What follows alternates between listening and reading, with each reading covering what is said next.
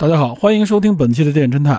本期节目呢是解读阿西莫夫的这个《银河帝国基地》系列的第二集。那么配合这一系列节目，欢迎大家呢在喜马拉雅平台或者喜马拉雅 APP 上直接搜索“银河帝国”四个字，就能找到喜马拉雅官方类星体剧场里的《银河帝国基地》系列的这个有声书。在这里呢，我强烈推荐大家以有声书的形式来欣赏这部科幻作品。它不仅可以解放你的双眼，还可以解放你的思想，使你能够畅游在由艾萨克·阿西莫夫所打造的这个有关人类未来的科幻世界之中。那么好，下面就正式进入本期节目，咱们衔接上集，把基地系列这个时间线给大家捋完。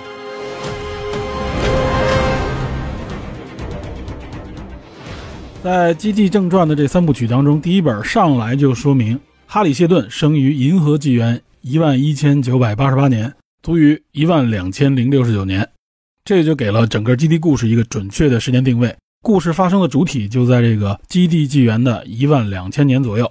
那加上前面我们说的时间，距今天的我们来说呢，差不多就是两万多年以后了。那么有了这个时间点，我们再看阿西莫夫他这个机器人系列当中提到的时间，我们就有了一个大概的时间关系的这个比对。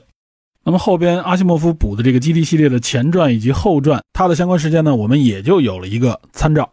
机器人系列呢是最早发生的，它距离今天的我们的时间呢也是最近。这里呢也可以顺便介绍几个时间点，给大家一个定位。比如在我机器人这个故事当中，它呢就给出了这个时间，差不多是二十世纪末到二十二世纪，所以我们能看出来这个时空背景和我们今天是接壤的。二零零四年，威尔史密斯呢主演了一部电影，叫《我机器人》。这部科幻电影呢，我相信广大的这个科幻迷们应该都知道。那他的这个电影的原型就源自于阿西莫夫这个《我机器人》，只不过电影当中这个故事啊和原著当中是没有什么直接关联的。但电影里边有一个角色啊，是整个这个机器人系列里边特别重要的一个人物，在这儿呢也有必要提一下。那这个重要的标志性角色是谁呢？也就是那个女博士苏珊·卡尔文，她是机器人心理学家。那她这个角色在我机器人系列当中是很著名的，她死后呢经常被人提及，好像就成了一个机器人守护神的这么一个角色啊。另外，这个电影里边有那个美国机器人公司，这个呢也出现在阿西莫夫这个机器人系列的这个故事里面。接下来后边的几本书当中还涉及到几个具体的时间点，比如说二十四世纪、二十五世纪。那么读者呢也就随着阿西莫夫从近未来向着更遥远的这个未来走去。那在八五年出版的那个《机器人与帝国》里边啊。这里边的设定就是公元三十七世纪了，那到了帝国系列里边，就是前面我们说的苍穹微石啊、星空暗流什么的，它这里边提到时间的跨度就非常大了，从四十九世纪一直持续到了公元一百二十五世纪。那么在后面进入《基地正传》这个三部曲里边，所谓的这个基地纪元呢，也就是从哈里谢顿他去世这一年开始算起，即银河纪元的第一万两千零六十九年。那这样看来，我们基本上就能搞清楚《基地》系列这个故事呢，它大体发生在距今两万多年以后。那知道时间之后，我们再来看一看它故事发生的这个位置。首先呢，这些具体的地点，比如说一些星球，基本上呢都是阿西莫夫自己创造出来的。那除了地球本身之外，比如说最重要的这个银河帝国的中心，也就是它的首都川陀，位置呢差不多是在银河系的中心。啊，川陀这个星球啊，它提供出来的信息是它的表面积差不多有一点九亿平方公里，而且地表呢是全由金属覆盖，也就是人造建筑所覆盖。注意，这个一点九亿平方公里，它可比地球要小很多啊。地球的表面积差不多是五点一亿平方公里，这样算下来，川陀的这个大小差不多也就是地球的百分之四十左右。但小说中明确提到了，川陀它的这个人口却高达四百五十亿。那有计算说呢，差不多就是每平方公里两百三十二人。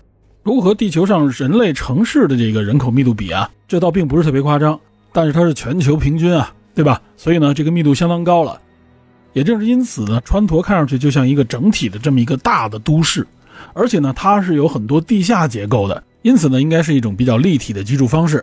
川陀总体上给人的感觉呢，就是一个机械化的整体的大都市啊，人口非常的密集，几乎呢没有什么自然风景。那另外呢，基地系列当中还有一个特别重要的位置。也就是端点星，这个星球呢，就是基地的起源，也是基地的大本营。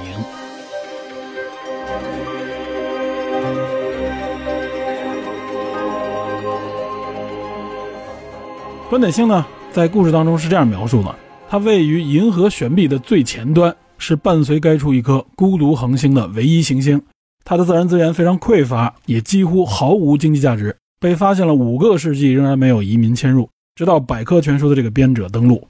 那这呢，就是有关端点星它这个位置的一个描述，具体在哪儿，实际上呢，并没有说得很清楚。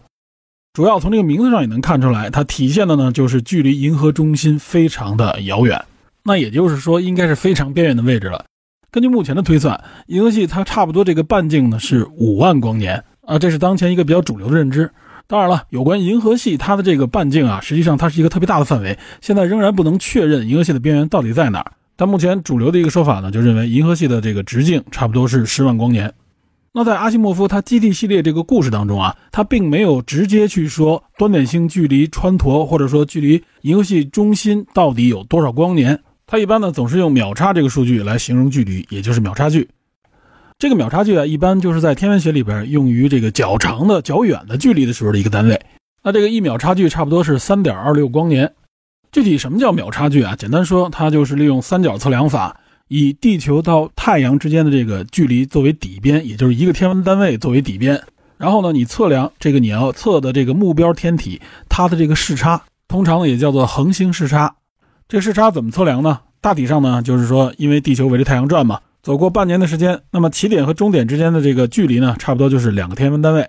这可以说是人类在实际的测量当中啊，通过地球可以获得的最远的这么一个距离。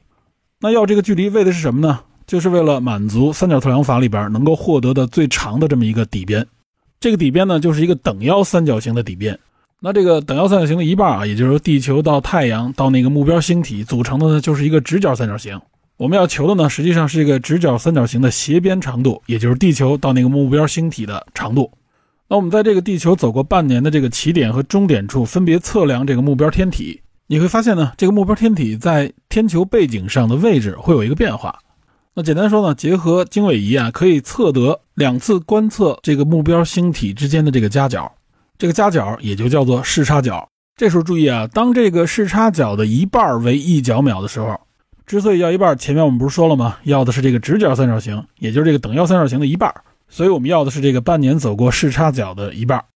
那此时的已知条件呢，就是一个直角三角形，你知道了底边的距离是一个 AU，知道斜边与直角边的那个夹角。然后呢，你求斜边的这个长度，这就比较简单了，用三角函数公式就能求出来。那最后求出来的这个长度呢，差不多就是二零六二六五个 AU，将近三点二六光年，也就是这个直角三角形的斜边长度。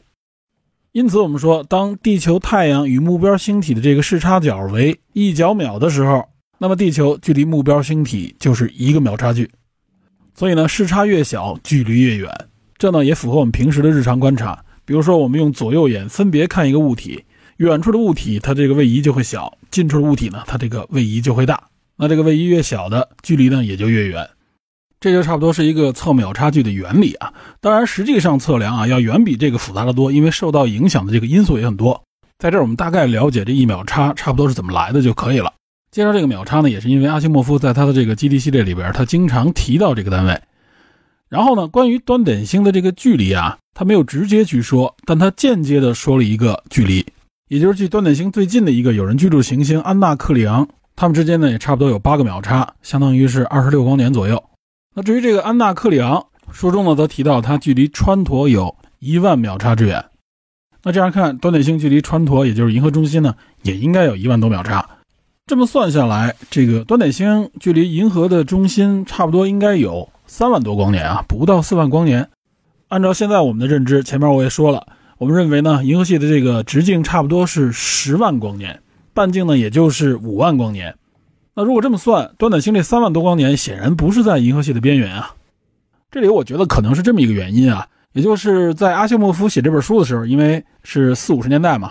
我看到好像关于银河系的这个测量啊，在上个世纪的三十年代的时候，那么估算银河系的这个直径差不多是六万多光年，因为当时的测量手段和测量方法呢还不像现在这么先进。我估计有可能阿西莫夫在写这个距离的时候是参考了当年的那个测量值，因此粗略写了这么一个一万秒差的距离。当然，无论是端点星还是川陀啊，都是虚构出来的。我们大概知道它这个方位、它这个距离就可以了。那接下来呢，就意味着另外一个问题啊，就是既然基地系列呢都是银河系尺度下的这个故事，那这个星际与星际之间的这个移动可就是个大问题了，对吧？那如果我从比如说从川陀到端点星啊，无论说是三万光年还是五万光年，就算你接近光速，甚至基本等于光速，这个飞船移动过去，这个耗时对于飞船外的观察者来说也太长了，因为相对论效应嘛。那飞船以外的人岂不是都早就老死了？那如何来解决这种超远距离移动的问题呢？阿西莫夫给出的解决方案呢，就是有一种叫做超空间跃迁的技术，那也就是星际间的这种旅行或者说移动呢，它都交给了这个超空间跃迁来解决。而且呢，这个超空间跃迁呢，也不会牵扯到相对论效应，这呢也就基本上实现了在这个故事当中的逻辑自洽，不会因为一些距离和速度的问题呢，导致一些时空的混乱。当然了，有关这个超空间啊，阿西莫夫还在后续的这个补充当中，利用了这个超空间技术，加入了一些伏笔。这个伏笔呢，和他未来这个故事走向呢也有关。这个后边有空呢，我们可以单独解释一下。那另外再说一句啊，就是苹果的这个剧集。它这里边就展现了超空间跃迁这么一个奇观，我觉得呢，还是经过了一番思考和设计呢，肯定比星战里边那种超光速移动啊，展现的令人更加信服。而且我记得是第一集上来就有详细的展现，这方面呢，大家可以关注一下。好，那么以上呢，就是我们简单的介绍了一下阿西莫夫他这个故事发生的时空坐标以及他的一些基础设定。接下来呢，就要给大家简单讲讲这个故事的梗概。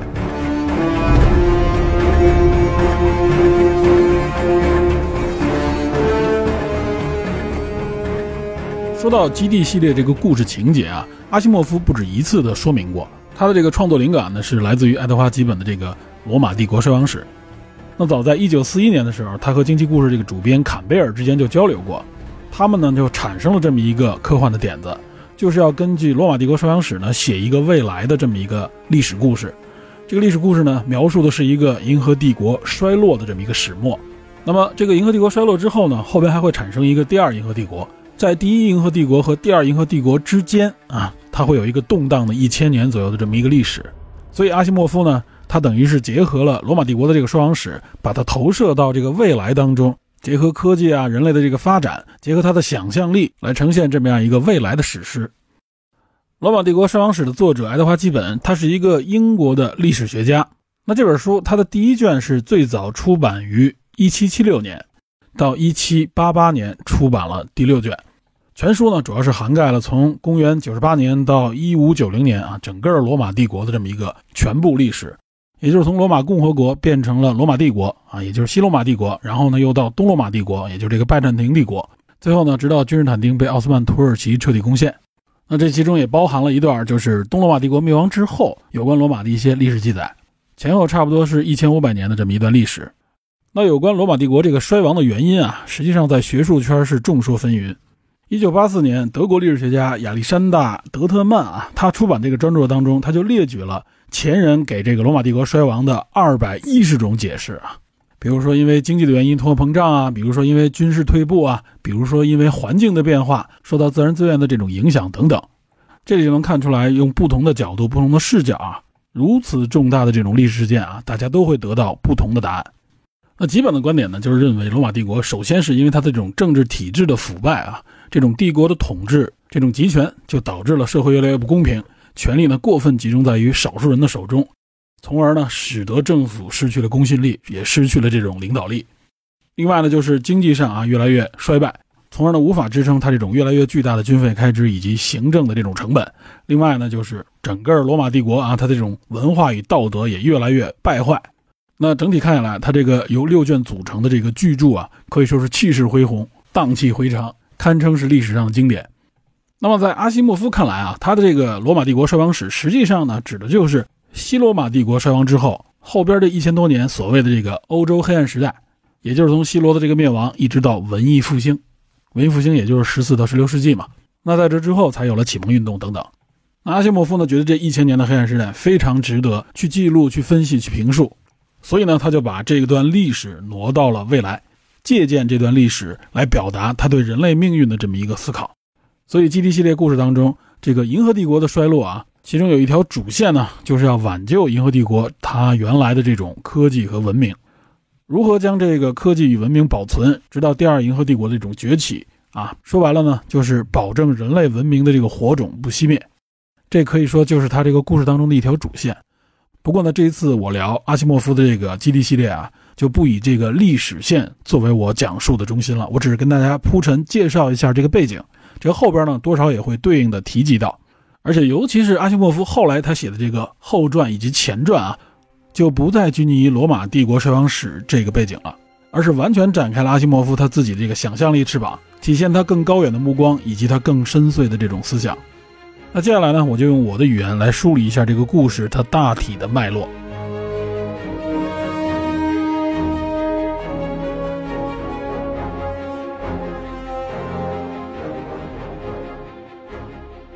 那么，《基地正传》它的开端啊，主要人物和主要的这个关键元素就是哈里谢顿和他的这个心理史学。哈里谢顿呢，被称为是银河帝国最后一位伟大的学者，他的主攻专业呢是数学，也就是说，他是一位数学家。他呢，开创了一个叫做心理史学的学科。那什么是心理史学呢？这个心理史学啊，简单说，顾名思义啊，首先它有心理学的部分，尤其是群体心理学、社会心理学。另外呢，它这里边要研究历史，这个历史指的什么呢？这历史指的就是包括经济、政治、社会、文化啊等等这些所有的人类历史当中的重要元素综合在一起的这么一个研究。但我说了，哈里希顿他是一个数学家，哎，数学家研究这些干嘛呢？他实际上呢是把这些作为他数学当中研究的数据，然后呢等于是对这些元素的关系以及发展进行数学建模。再通过一些复杂的算法加以演算，通过演算的结果呢，从中发现一些重要的数据和规律。比如这里边有什么谢顿函数啊、谢顿第一定律啊。总之呢，就是通过复杂的演算和推导，然后再提炼，最终得出什么呢？最后得出一个对未来的预测。哎，这个学科就叫做心理史学。它实际上呢，也属于数学的一个分支，在文中也介绍了。严格上说，它就属于统计学。实际上呢，也就是将前面说的这些啊各个不同领域用数学的方式表达出来，也就是进行数据建模，并加以运算求解，然后得出那个结果，形成一个对未来的判断。那这个心理史学呢，就被称作为是一种研究和预测未来的科学。这呢，也使得哈里谢顿成为全银河系最伟大的一位科学家。但同时，他也受到了来自整个银河系社会的极大的非议，尤其是银河帝国政府。要知道，哈里谢顿呢就曾经担任过帝国的首相，这也说明了他为什么会成为政府关注的焦点。那这些内容也就形成了这个故事开端的一个矛盾背景。那触发这个矛盾的呢，是一个叫做盖尔多尼克的年轻数学天才啊，他来自一个非常偏远的星球，在故事里边所谓的这个乡下人，他刚刚成为数学博士，而且呢收到了哈里谢顿的这个邀请，来到川陀呢，实际上就是加入哈里谢顿这个神秘的谢顿计划。结果他刚一到川陀啊，就发现自己已经陷入了一场巨大的危机之中。怎样的危机呢？实际上这时候他发现他自己已经被帝国的安全部门盯上，而且呢，刚和谢顿一见面就发现事情不妙。本来打算第二天造访川陀大学，没想到一早就被逮捕，而且被抓捕的还包括谢顿本人。那帝国为什么要抓捕他们呢？就是因为这个心理史学，因为这个社会上啊已经充满流言，说这个哈里谢顿呢已经预言帝国即将毁灭。那这对于帝国来说，绝对是一个最危险的信号。你哈里希顿的这个心理史学，等于是在严重破坏我帝国的稳定啊！因此呢，帝国通过长期这种跟踪调查，决定呢予以缉拿，并且通过所谓的庭审，打算定他们的罪，彻底消除这个心理史学的影响。那在这个庭审的过程当中，哈里希顿呢就明确了他的这个预言。他说呢，根据他这个心理史学的研究，就是帝国将在三个世纪之内完全毁灭。检察官呢，就是说你这简直就是妄言啊！怎么可能呢？帝国已经稳定繁荣的存在了一万两千年啊，一百二十个世纪，你这是对帝国公开的诋毁，要杀无赦的。那哈里谢顿说：“我这还不是妄言，帝国毁灭还不说，而且呢，帝国毁灭之后呢，将持续将近三万年的黑暗时期。这三万年之后，整个银河系呢，才能慢慢的再恢复出一个新的文明。也就是呢，这三万年当中将进入一个非常黑暗的时代。”整个文明社会全部被毁灭，科技呢也将荡然无存，进入一个非常原始黑暗的时代。所以呢，社会上也称谢顿为乌鸦嘴谢顿啊，就是说他的这个预言没有什么好的这个结果，而且他在这个庭审上强调，帝国的这个毁灭已经无法扭转，这个预言一定会成真。不过同时他还说呢，还有一个补救计划，这个补救计划倒不是挽救帝国，而是挽救整个银河文明。也就是说，通过心理史学的研究，他发现呢，这个三万年的黑暗时期实际上是可以被大大缩短的。缩短到可能只需一千年，银河帝国呢还会重启，产生一个第二帝国这样的文明。那么这个补救的方式是什么呢？也就是需要大量的这种科技人员啊，一起共同编纂一个银河百科全书。实际上的目的呢，就是为了保存这个文明的火种。帝国倾覆之后呢，他们能够利用这些保留下来的科技知识，在一千年之内来重新点燃银河的文明的火焰。可以说，哈里谢顿是语不惊人死不休。那这时候帝国呢就要判断对他进行裁决，因为其实啊，现实这个社会当中，整个银河系社会当中啊，整体这个政局其实早已经是岌岌可危了。银河系呢各处反对势力不断涌现，有各种的这种政治势力、宗教势力，还有传统的这种贵族势力，可谓呢是蠢蠢欲动。同时呢，银河帝国本身的统治呢也是越来越腐朽腐败，也越来越难以掌控局面。这个时候，帝国就要判断了：如果我把这个谢顿杀掉，因为当时的谢顿啊已经被称为银河系最伟大的科学家了。那如果这个时候我公开把他杀掉的话，帝国判断呢有可能会造成更大的不稳定因素啊，对吧？就会有很多各种不同的势力借势呢挑战帝国。那么于是帝国呢就等于是做了一个顺水人情、顺水推舟。你不是说你有一个百科全书计划用来补救吗？那干脆我就给你个机会啊，你凑够你所需要的人。他说的应该是十万人的这么一个科研团队。然后你组织这些人员在一起，我给你一个安全的地方啊，一个星球，你们在这个星球上面进行你这个百科全书计划。你不是说要保存这个火种吗？你就去建立这个百科全书计划，去保存这个火种呗。我给你这个机会，那我让你去的这个星球是哪儿呢？也就是端点星，就是一个非常遥远的地方啊，银河系的边缘。你们就去那儿呗，相当于就是将他们流放。一方面呢，你们可以完成你们的任务。另外一方面呢，你也别在我眼前来干扰我，你会造成更多的社会不稳定啊！帝国就是这样的一个算盘。那实际上这一切呢，都是在谢顿的这个算计之中。谢顿呢就算好了，目的呢就是通过这个审判啊，从而呢能获得这个谢顿计划的执行。这个谢顿计划是什么呢？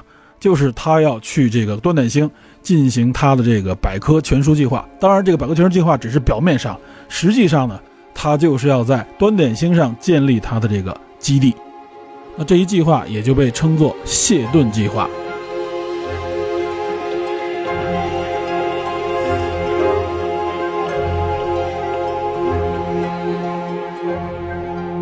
那么从这儿我们就能看出来，这个基地啊，它是一盘大棋。那么等于这棋局上，帝国有自己的算盘，他觉得他呢是在下一盘大棋，但实际上呢，他本身就在哈里谢顿的这个棋局之中。那谢顿的这个棋谱呢，就是他的这个心理史学，可以说有这个心理史学的加持之下，棋局的走向呢，一直就在他的这个预知之内。但此时呢，哈里谢顿已经是命数将近，他呢不能够带团队亲自去完成谢顿计划。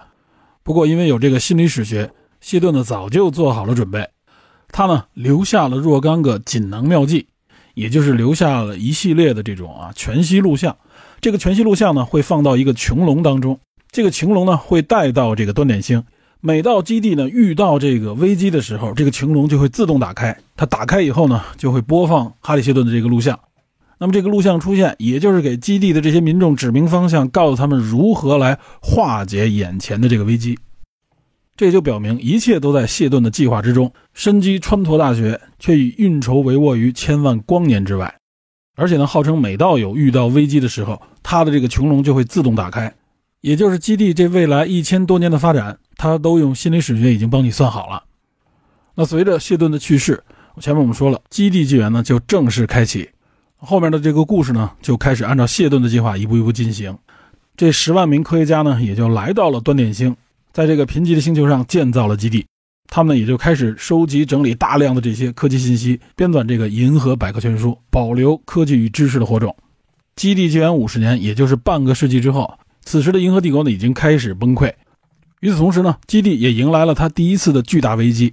这次危机呢，就是来自周边星球。我们前面说过的这个安纳克里昂就是其中一颗啊。周边星球都是一些相当野蛮的好战的这些星球，他们呢打算霸占这个基地。那如果让他们得逞的话，基地呢也就将覆亡，基地计划呢也就将终止。这也就是第一次基地的危机，同时呢也被称为第一次谢顿危机。结果在关键时刻。存有谢顿影像的这个穹隆自动打开，谢顿的全息影像就开始播放。谢顿呢就说出了这第一次危机，第一次危机呢也就是因为近邻的这个威胁。然后呢他指出，周围的这些星球啊虽然都非常的野蛮，但是呢他们的技术也很落后，这时候人类很多的科技都已经失传了，尤其是有关核的科技。谢顿指出，作为基地啊，你们实际上是保有很多这种宝贵的科技的，而且呢，你们也在慢慢的发展这些技术。那么他提示你们完全可以利用这个技术的输出来制衡这些国家。那谢顿指明的这个方向啊，实际上和当时端点星的市长，也就是基地的这个最高领导者和他的这个见解呢是不谋而合。这人是谁呢？这人叫赛佛哈定。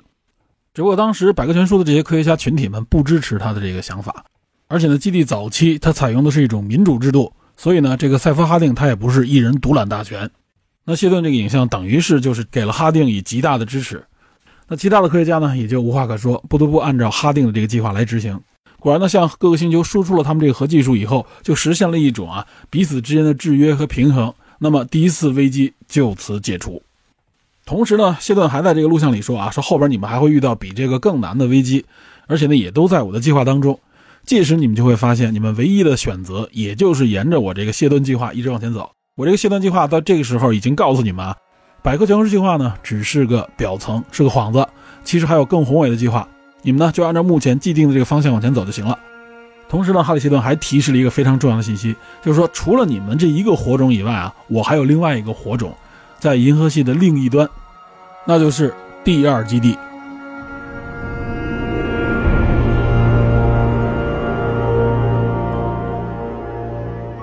故事在这儿呢，就显得更加的复杂了。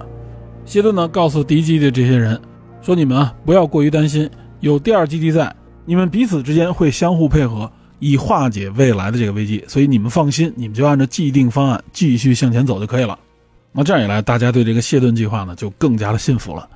其实呢，基地向各个星球输出它这个核技术，那这些星球上的文明啊，实际上已经非常落后了，他们掌握不了这种技术，他们得依靠基地的这个技术输出。因此呢，在这个输出的过程当中啊，基地实际上也成为了一种类似于神一样的存在。对这些星球上的人来说啊，基地的这个影响力也就越来越大了，他们成了一种科技宗教。那么他们的这个技术呢，就被看作神迹。基地人呢就被看作是掌握了这种神秘宗教的传教士，实际上呢，这也就成为了第二次谢顿危机解决的一个契机。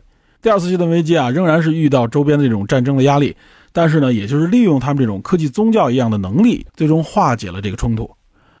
那与此同时呢，谢顿的这个穹隆也都在危机爆发的时候，他会打开，给大家继续指明方向。大家会发现啊，还是沿着他的这个方向在前进，而且这个时候啊，基地人认为。就是谢顿计划呢，就会自动的被执行，他们也就产生了一种奇怪的想法啊，就是一切都在冥冥之中已经注定了。那后边还有第三次以及第四次谢顿危机，第三次呢，实际上等于是靠的是他们这种行商的能力，靠的呢就是商业贸易的这个力量解决了危机。所以前三次分别是科技、宗教信仰以及呢商业贸易。阿西莫夫的这个指向啊也非常的明确了。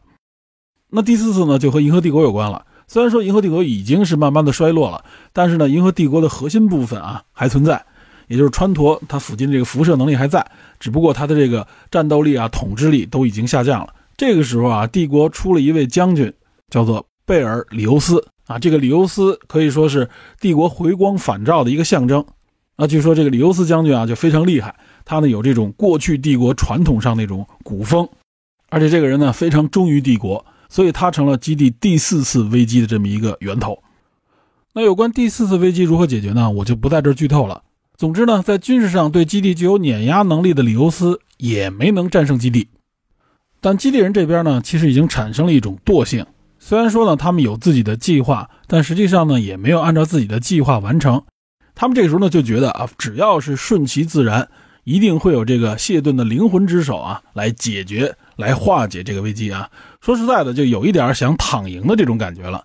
那随着第四次危机的解除，其实这个时候啊，突变的苗头就要冒出来了。此时呢，正传的三部曲写到一半，也就是到了《基地与帝国》的这个前半程，突然出现了一个我认为是《基地正传》三部曲里边最令人印象深刻的一个反派，也就是罗。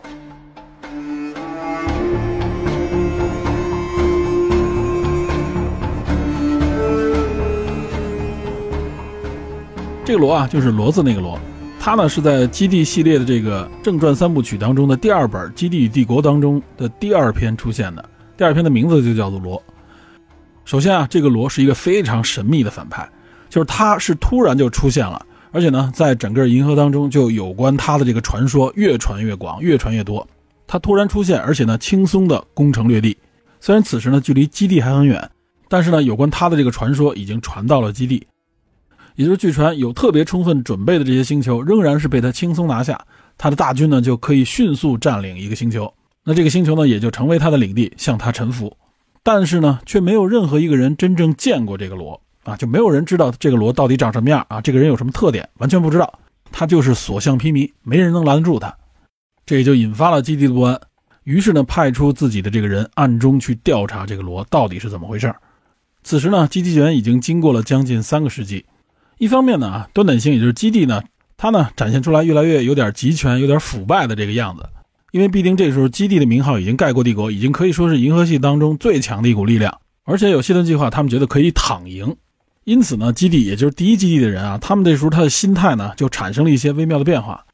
他们最担心的除了这个罗以外，还有第二基地，因为第二基地呢实际上好像就一直在暗处。他们隐隐觉得啊，这个第二基地实际上可能是他们的这个威胁。而不是跟他们一伙的，所以啊，对第二基地的这个提防也是一条暗线。一方面是在寻找这个罗，另一方面呢，也在寻找第二基地。那在这个寻找的过程当中啊，他们慢慢拼凑出来有关罗的这个信息。根据情报，这个罗啊，它可能有一种特异的功能。这个特异功能是什么呢？就是它有心灵控制的能力。它为什么可以轻松的就拿下各个星球呢？实际上是因为它有极强的心灵控制力，导致这些星球就立刻向它臣服。而且呢，他这种心灵控制力啊，还可以看透人的内心，并且呢，加之以操控。那这样一来，那大家就觉得危机四伏啊，因为没人真正知道罗是谁，见过他的人都会被他心灵操控，忘掉他的样子。所以有关他的信息啊，非常有限，都是只言片语。随着罗的这个扩张，危机呢不断临近，但发现呢并没有解决他的方案。那这段时期呢，也被称为罗乱。那么这个时候，第二基地出手了。与此同时呢，谢顿的这个穹隆也打开了，但是非常意外的是啊，谢顿这个时候没有预言中，他的这个录像当中压根就没有提及罗。他认为呢，下一次危机是第一基地与第二基地之间的危机。那这一下大家就慌了，罗的出现完完全全在谢顿计划之外，那谢顿危机就真成了一个巨大的危机，而且没有给出解决方案。那么最后这个罗乱是如何解除的呢？我呢就把这个悬念留给大家。必定，我觉得啊，就不能都把这个剧情给大家剧透了。大家注意啊，这是我讲的这些内容，还都在基地系列的这个正传三部曲之中。我前面介绍了，这还不是整个啊，这个阿西莫夫他这一盘大棋当中的全部内容，他呢只展现了一部分。那么这个第二基地实际是后续故事的一个重要线索。至于后续的故事是什么，我觉得大家呢可以找来书自己看一下，或者呢通过喜马拉雅类星体剧场里边这个。银河帝国的有声书，去了解后续的精彩情节。我在这儿呢，可以再给大家将这个整个故事啊，它整体的这个逻辑，这个所谓大棋局，给大家再简单的讲解一下。其实呢，就是以我个人的理解啊，来形容一下这个故事的框架结构。注意啊，这完全是我个人的一个解读，可能并不完全准确。具体是什么样，大家应该得出一个属于自己的那个结论。我呢，就在这儿抛砖引玉一下，相当于呢，就是给大家做一个比喻。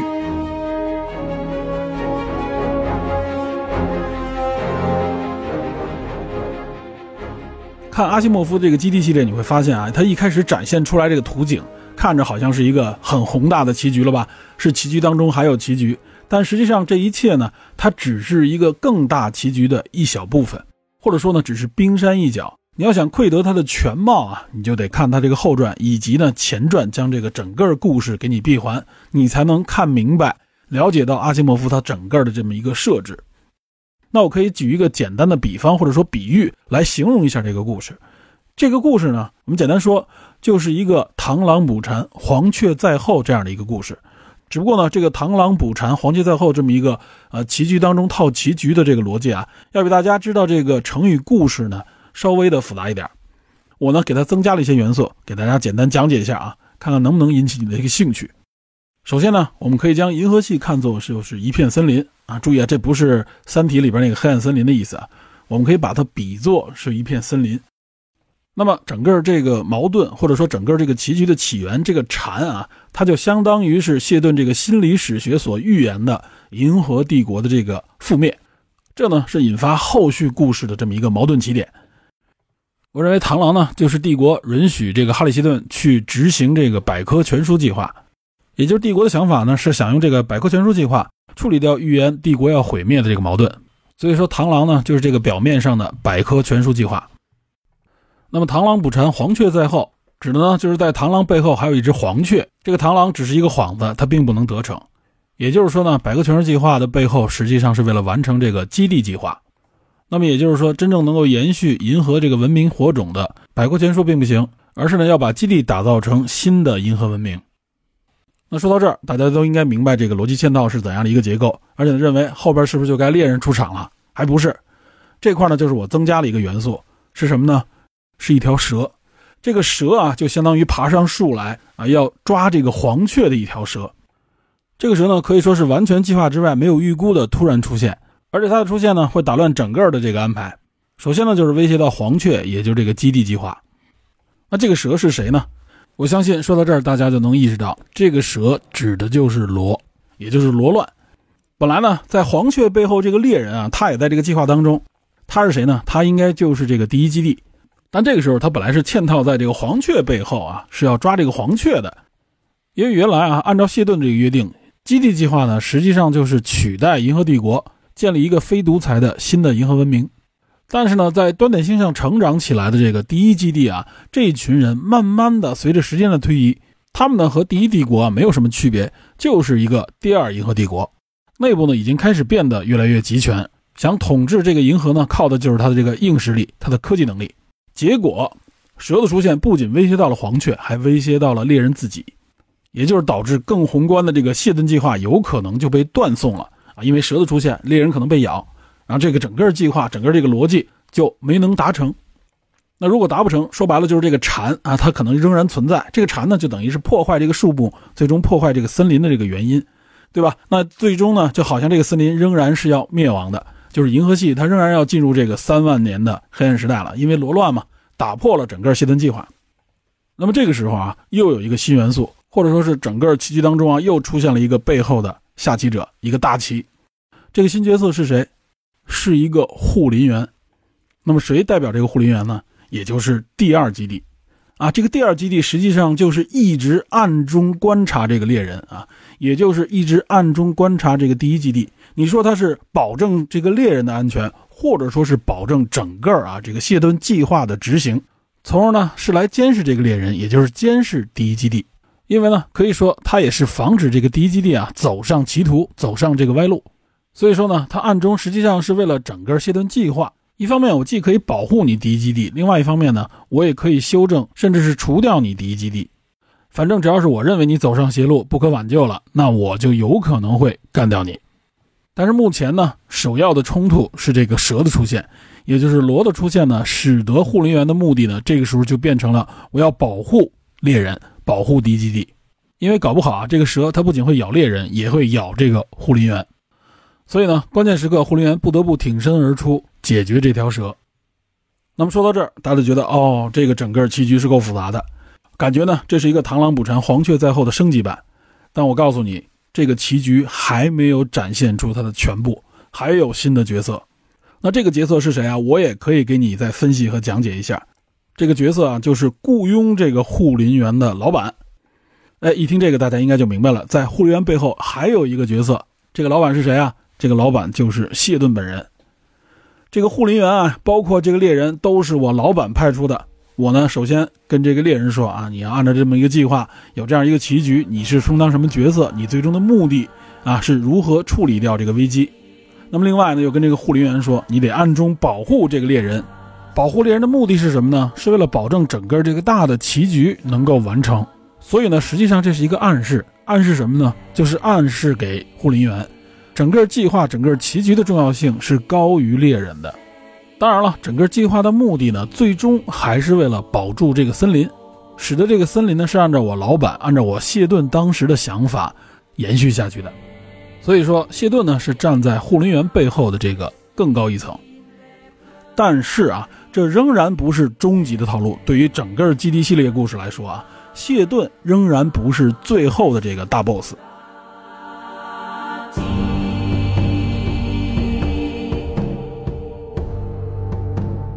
那么在谢顿之上还有一个什么存在啊？还有一个森林精灵的存在。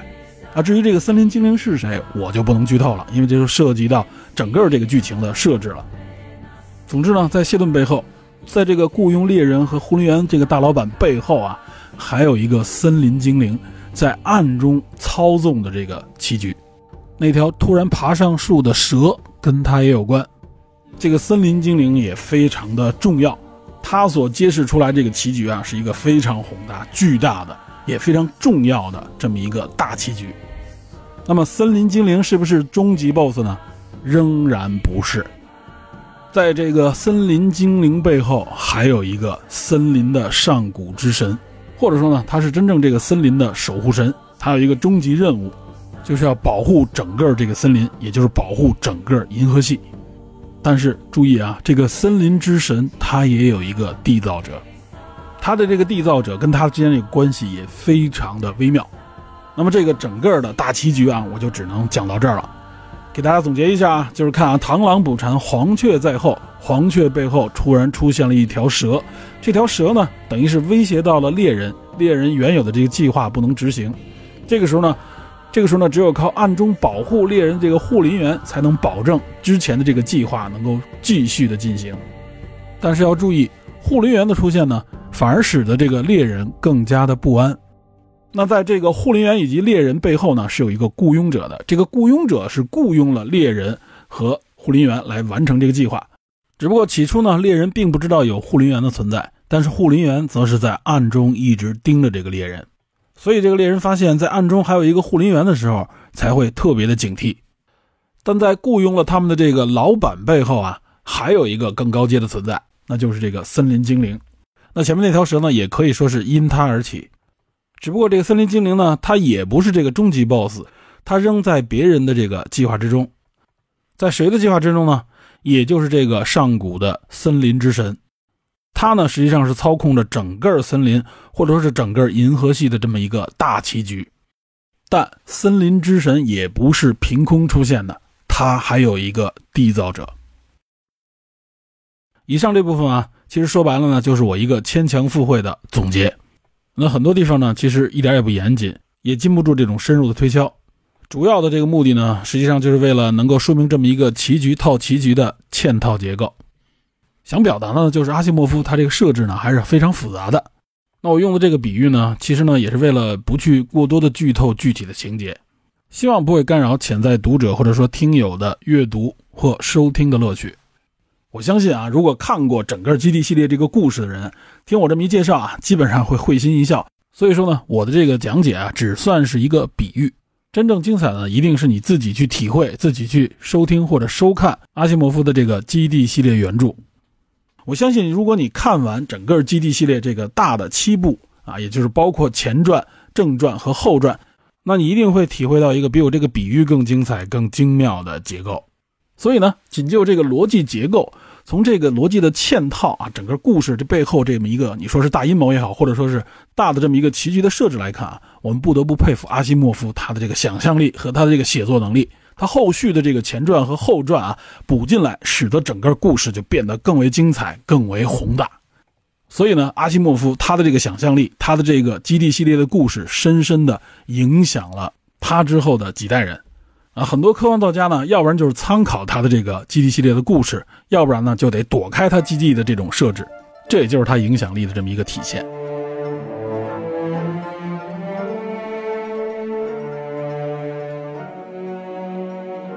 那么说到这儿呢，也就算是我这个节目的前两部分啊，将基地系列的这个基础的一些信息、它的一些设定、有关它这个故事的来源给大家介绍了一下，同时呢，也把剧情做了一个简单的分析。